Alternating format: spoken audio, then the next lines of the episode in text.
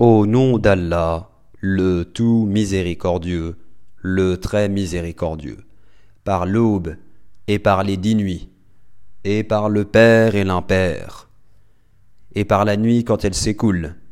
N'est-ce pas là un serment pour un doué d'intelligence?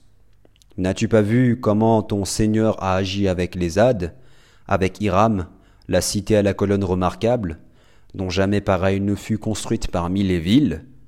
Et avec les Tamouds qui taillaient le rocher dans la vallée, ainsi qu'avec Pharaon, l'homme aux épieux, tous étaient des gens qui transgressaient dans leur pays, et y avaient commis beaucoup de désordre.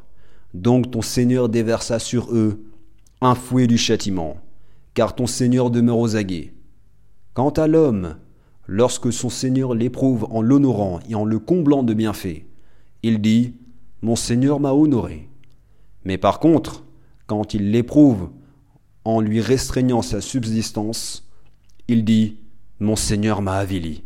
Mais non, c'est vous plutôt qui n'êtes pas généreux envers les orphelins, qui ne vous incitez pas mutuellement à nourrir le pauvre, qui dévorez l'héritage avec une avidité vorace, et aimez les richesses d'un amour sans borne. Prenez garde, quand la terre sera complètement pulvérisée, et que ton Seigneur viendra ainsi que les anges, rang par rang, et que ce jour-là, on amènera l'enfer, ce jour-là, l'homme se rappellera.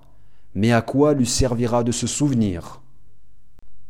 Il dira, Hélas, que n'ai-je fait du bien pour ma vie future?